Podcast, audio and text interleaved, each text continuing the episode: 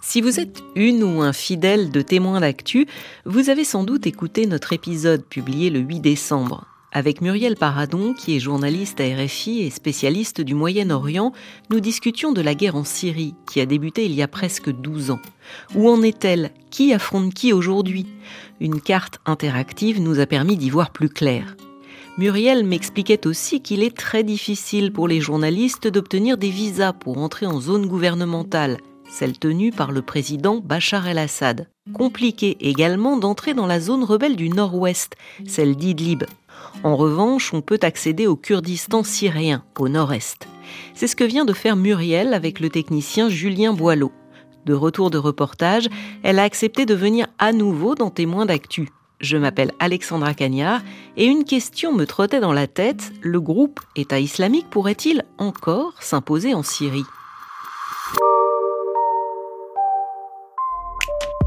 L'organisation est certes moins puissante que lorsqu'elle faisait régner la terreur dans le pays avant de tomber en 2019, mais elle n'a jamais vraiment cessé ses activités en Syrie. Des opérations djihadistes dont on parle régulièrement sur RFI. Fin décembre, par exemple, l'EI a revendiqué une attaque contre le quartier général des forces kurdes à Raqqa, son ancien fief. Elle visait une prison où sont détenus des djihadistes. Il y a un an, un autre assaut plus violent a eu lieu à moins de 200 km de là, sur la région d'Assaké. Au cours de sa semaine de reportage, Muriel est retournée dans cette ville. Bonjour Muriel. Bonjour Alexandra. Alors j'ai évidemment envie d'en savoir plus sur cette semaine de, reportage. Avant, je veux bien que tu me dises euh, comment, puisque tu m'avais dit que c'était pas évident d'entrer sur le territoire syrien, euh, comment euh, ça s'est passé pour obtenir toutes les autorisations pour pouvoir travailler sur place? Alors le nord-est syrien, hein, c'est la région dans laquelle nous sommes rendus avec Julien Boileau. C'est une région semi-autonome qui est contrôlée par les FDS, les Forces démocratiques syriennes. C'est une alliance de combattants euh, arabes et kurdes, à majorité kurde. Hein. c'est c'est eux qui ont appuyé la coalition internationale pour euh, lutter contre l'État islamique. Ce sont eux qui contrôlent ce territoire. Et effectivement, il faut leur demander une autorisation pour aller euh, sur ce territoire, une autorisation qu'on demande déjà en amont. Et puis ensuite, quand on arrive là-bas, il faut demander d'autres autorisations, un laissez-passer notamment pour se déplacer parce qu'il y a beaucoup de checkpoints à passer, et puis aussi des autorisations précises pour tel ou tel reportage. Par exemple, tous les reportages liés à l'organisation État islamique, il faut des autorisations spéciales. Il faut souvent attendre plusieurs jours pour les avoir ou ne pas les avoir d'ailleurs. Il y a pas mal de contraintes, mais globalement, on peut travailler et puis on est plutôt bien accueilli en tant que journaliste étranger là-bas. J'expliquais, Muriel, au début de cet épisode qu'au cours de, ta mission, tu es allé donc à Assaké, où se trouve euh, la prison qui a été attaquée il y a un an. Euh, Assaké, c'est où exactement? Alors Asake, c'est une grande ville euh, de cette région hein, du nord-est. C'est 180 euh, 000 habitants à peu près. C'est un chef-lieu euh, du le chef-lieu du gouvernorat d'Asake, du même nom. C'est à peu près à moins de 50 km de la frontière irakienne, à vol d'oiseau, et à moins de 100 km de la frontière turque au nord. Sur la route, ça fait un peu plus loin, mais voilà à peu près où ça se situe. Cette ville, elle ressemble à quoi aujourd'hui? Alors c'est une grande ville euh, avec des quartiers différents, quartiers à majorité kurde, quartiers euh, plutôt arabes. Nous, on s'est rendu dans un quartier spécifique, celui d'Algoïran. C'est là euh, où se trouve la prison. c'est un quartier très pauvre et là en plus on était en plein hiver, on a vu que la misère était vraiment visible. Les enfants courent dans les rues en claquettes, sans vêtements chauds. Il y a des feux un peu partout pour se chauffer. Il y a les conséquences de la guerre hein, à long terme. Il y a les conséquences de la crise économique et puis il y a les conséquences de cette attaque contre la prison d'Assaké il y a un an qui sont toujours visibles. Euh, nous, les habitants, nous ont beaucoup parlé de la destruction durant l'assaut et durant la contre-offensive, hein, de la destruction de la boulangerie du quartier qui a euh, effectivement eu beaucoup euh, de conséquences négatives hein, pour la population. Et puis, c'est un quartier qui se sent délaissé, qui se sentait déjà délaissé avant, mais depuis l'attaque contre la prison, il se sent encore plus marginalisé avec Julien, vous aviez une idée bien précise en tête en vous rendant là-bas ou pas? Oui, alors nous, ce qu'on souhaitait faire euh, un an après l'attaque de la prison, hein, donc par le groupe État islamique pour libérer les djihadistes à l'intérieur, c'était de retourner à l'intérieur de la prison, de voir euh, comment, dans quelles conditions euh, se trouvent les détenus, en rencontrer certains, en rencontrant des, des, gardiens, pour essayer de raconter à nouveau cette histoire. On a attendu, mais l'autorisation n'est pas venue. On nous a expliqué que depuis un an, plus personne ne pénétrait dans cette prison. On nous a dit que c'était plutôt pour des raisons de sécurité. Ensuite, il faut savoir que les conditions de détention des détenus sont très difficiles. En tout cas, les derniers journalistes qui avaient pu y aller en 2020 ont vraiment montré que c'était un mouroir. Donc peut-être aussi que les forces kurdes n'ont pas envie de montrer ça à la presse, si c'est toujours le cas. En revanche, on a pu rencontrer des détenus à l'extérieur de la prison, qui nous ont été présentés comme des djihadistes ayant participé de l'intérieur aux mutineries. Et c'était euh, intéressant d'avoir leur témoignage, avec toutes les précautions qui s'imposent, hein, puisque les détenus ne parlent pas librement. Ils parlent pas librement, mais ils disent quoi?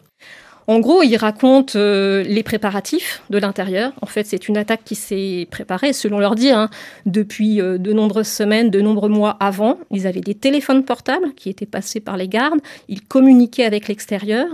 Et donc, ils étaient prêts et ils savaient exactement ce qu'ils devaient faire où ils devaient aller, etc. Donc ça, c'est intéressant de savoir que tout était extrêmement euh, préparé, organisé.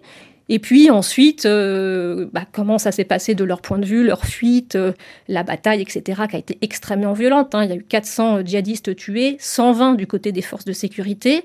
Euh, les Américains sont intervenus, donc ça a été effectivement des combats très lourds.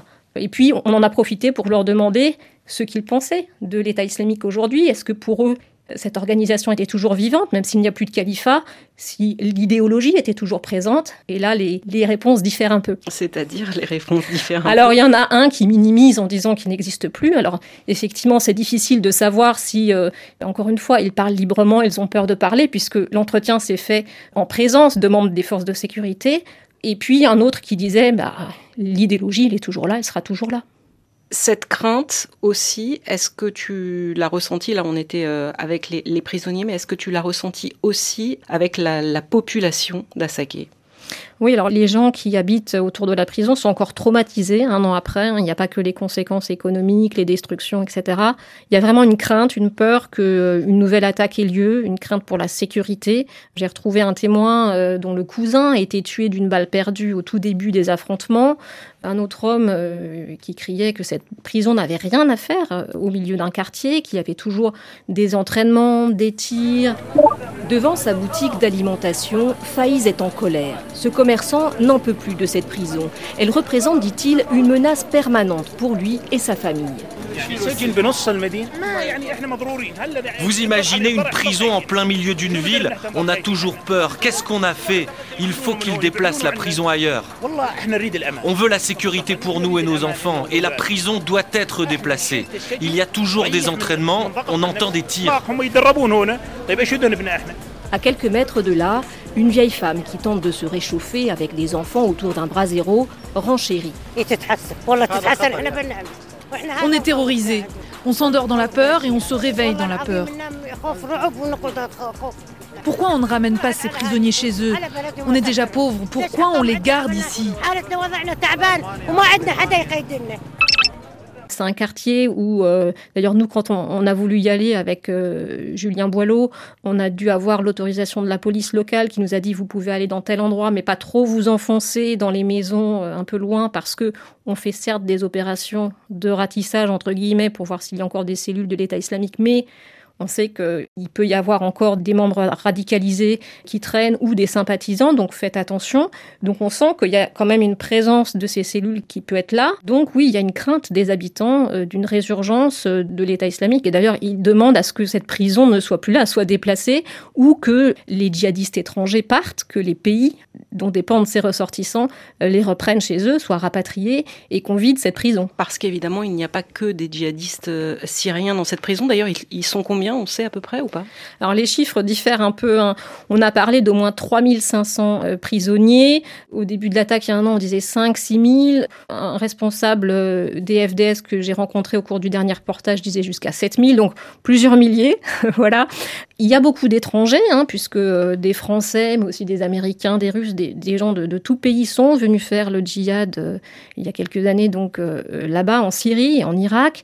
Dans cette prison, il y aurait aussi des mineurs. On se souvient que pendant l'attaque de la prison, on parlait de plusieurs centaines de mineurs qui étaient détenus là-bas.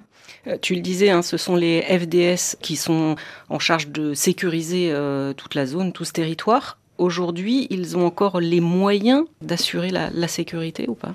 Alors, le porte-parole des FDS que j'ai rencontré me disait qu'il y avait 27 centres de détention et que certains étaient euh, bien protégés, mais que pour d'autres, c'était plus difficile parce qu'évidemment, il manque de moyens. Il y a aussi en dehors de ces prisons des camps, comme celui euh, d'Al-Hol, euh, bien connu, 50 000 personnes. C'est un camp insalubre qui est très dangereux. On dit souvent qu'il y a des cellules de l'État islamique qui prospèrent, que c'est un mini-califat. Là, c'est très difficile, effectivement, de contrôler ce camp. Et puis surtout, les FDS se plaignent euh, récemment des opérations militaires turques qui ont lieu contre le nord syrien. La Turquie vise la branche kurde des FDS qu'elle considère comme affiliée au PKK turc, qu'elle accuse d'être un groupe terroriste même si les frappes ont baissé en intensité ces dernières semaines, il y en a encore. Et donc les, soldats, hein, les FDS, sont mobilisés sur ce front contre les milices pro-turques. Et c'est autant d'hommes qui ne sont pas utilisés pour la lutte contre les cellules de l'organisation État islamique.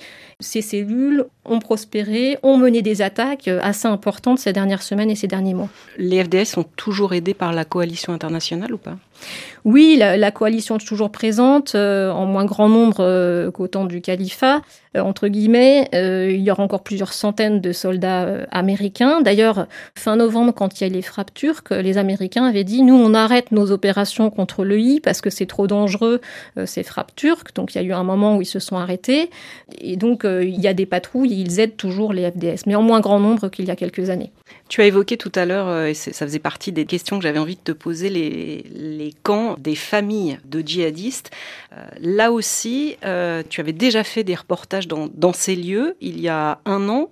Pourquoi vous y êtes euh, retourné avec Julien?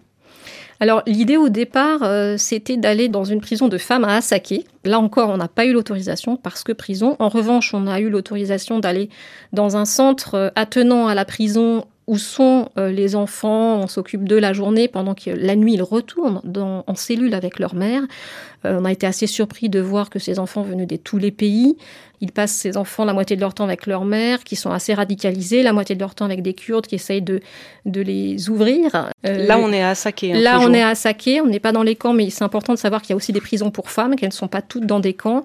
Et puis le camp, celui dont tu me parlais, je pense, c'est celui de Roge. On est allé effectivement il y a un an et demi, qui est un camp plus petit et plus sûr que celui d'Al-Hol, où sont euh, enfermées des, des, femmes, notamment françaises, avec leurs enfants. On en a beaucoup parlé euh, la semaine dernière parce qu'il y a eu un rapatriement groupé de la France. On avait aussi envie de voir eh bien, combien de Français restaient là-bas, dans quelles conditions ils vivaient, conditions assez précaires, hein, et euh, l'état d'esprit de ces femmes, si certaines étaient toujours radicalisées ou certaines certaines avaient fait un petit peu leur examen de conscience et avaient envie de rentrer. On a rencontré les deux cas de figure, hein, des femmes qui effectivement sont encore dans le même état d'esprit. On a retrouvé les mêmes qu'il y a euh, un an et demi, même deux, trois ans, quand elles ont été arrêtées à Barouz à la fin du califat. Et puis des femmes qui, au contraire, ont dit ben, nous, on regrette, on veut rentrer pour le bien de nos enfants, on sait qu'on ira en prison, que les enfants ils seront séparés, on s'occupera d'eux, mais voilà, c'est fini, on veut rentrer. Les enfants, que ce soit à Saké ou à Roche, tu as pu leur parler ou pas? Oui, un petit peu. Alors les enfants à Roche que j'ai vus étaient tout petits, j'ai vu deux adolescentes mineures isolées qui étaient un peu perdues et qui étaient malheureusement euh, hébergées euh, par une femme qui était radicale. Donc là, on voit qu'il y a danger à les laisser euh, là-bas et qu'il faudrait les rapatrier pour les prendre en charge, hein, parce qu'ils sont traumatisés, parce qu'ils n'ont pas choisi d'être là-bas. Et puis ces mineurs isolées, bah oui, elles sont perdues. Et si on les laisse dans un environnement hostile, elles risquent effectivement de ne pas s'en sortir entre guillemets. Dans le centre où les enfants sont à journée et rejoignent leur mère le, soir, la nuit. Euh, j'ai pu parler à une américaine, par exemple, euh, qui venait de New York, euh, qui n'avait pas beaucoup de souvenirs de sa vie là-bas. Ces enfants étaient adolescents assez durs, il faut le dire. on a été traités d'infidèles hein, quand on est arrivé. les profs nous disaient bah, nous, on fait tout le travail qu'on peut, mais c'est pas évident parce que le soir, quand elles retournent, ces enfants, voir leur mère, leur mère leur dit mais n'écoutez pas les Kurdes, ce sont des infidèles, prenez ce que vous avez à prendre, mais pour le reste, euh, ne les écoutez pas. Donc c'est des enfants assez durs. En fait, euh, une juge que j'avais interrogée qui travaille en France avec ses enfants, une juge pour enfants, me disait que on peut sauver ses enfants, euh, mais plus on attend, plus c'est compliqué. Et puis il faut qu'il y ait un environnement effectivement positif autour d'eux pour qu'ils s'en sortent. Mais le constat à t'écouter, c'est que tout ça, ça participe quand même à, faire euh, ressurgir ou faire perdurer l'idéologie djihadiste. Oui, tout à fait. En fait, si effectivement euh, on les laisse là-bas, la radicalisation se poursuit. En fait, l'idéologie reste là-bas. Ils baignent dans un environnement qui est difficile.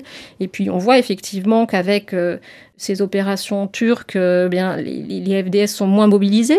L'État islamique se, reconstitue, mène beaucoup d'attaques. Ces derniers jours, on reçoit encore des communiqués des FDS qui disent on a mené des dizaines d'arrestations encore hier, etc. Donc, il y a effectivement des, des opérations d'État islamique qui sont euh, encore très présente sur le terrain. Muriel, faire du reportage en Syrie, ça se prépare évidemment, tu l'as évoqué au début de, cet épisode. Euh, en termes de sécurité, ça se passe comment? Parce qu'on reste dans un pays en guerre. Oui, on est dans un pays en guerre, pour autant on n'est pas sous les bombardements, euh, on n'est pas en Ukraine.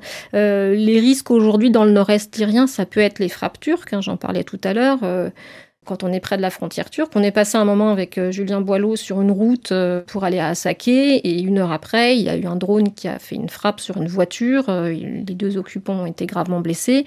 donc, effectivement, il y a ce genre de risque. L'autre risque, c'est par rapport aux cellules de l'État islamique. évidemment, il ne faut pas aller n'importe où. à chaque fois, on se renseigne un petit peu quand on va à un endroit de la situation sécuritaire, hein, auprès des FDS, mais aussi auprès de la police. On travaille avec un fixeur, donc c'est un traducteur et à la fois quelqu'un qui fixe des rendez-vous pour nous, euh, donc qui connaît très bien euh, la région. Et donc on se sent en sécurité quand on travaille dans le nord-est syrien, quand on est bien accompagné. Merci beaucoup Muriel d'être euh, venue dans Témoins d'actu. Et puis je rappelle que tous tes reportages, évidemment, on peut les retrouver sur le site de RFI. Et si vous n'avez pas écouté notre épisode précédent consacré à la situation syrienne, il est disponible sur toutes les plateformes de podcast et s'intitule Guerre en Syrie, où en est-on? À très vite.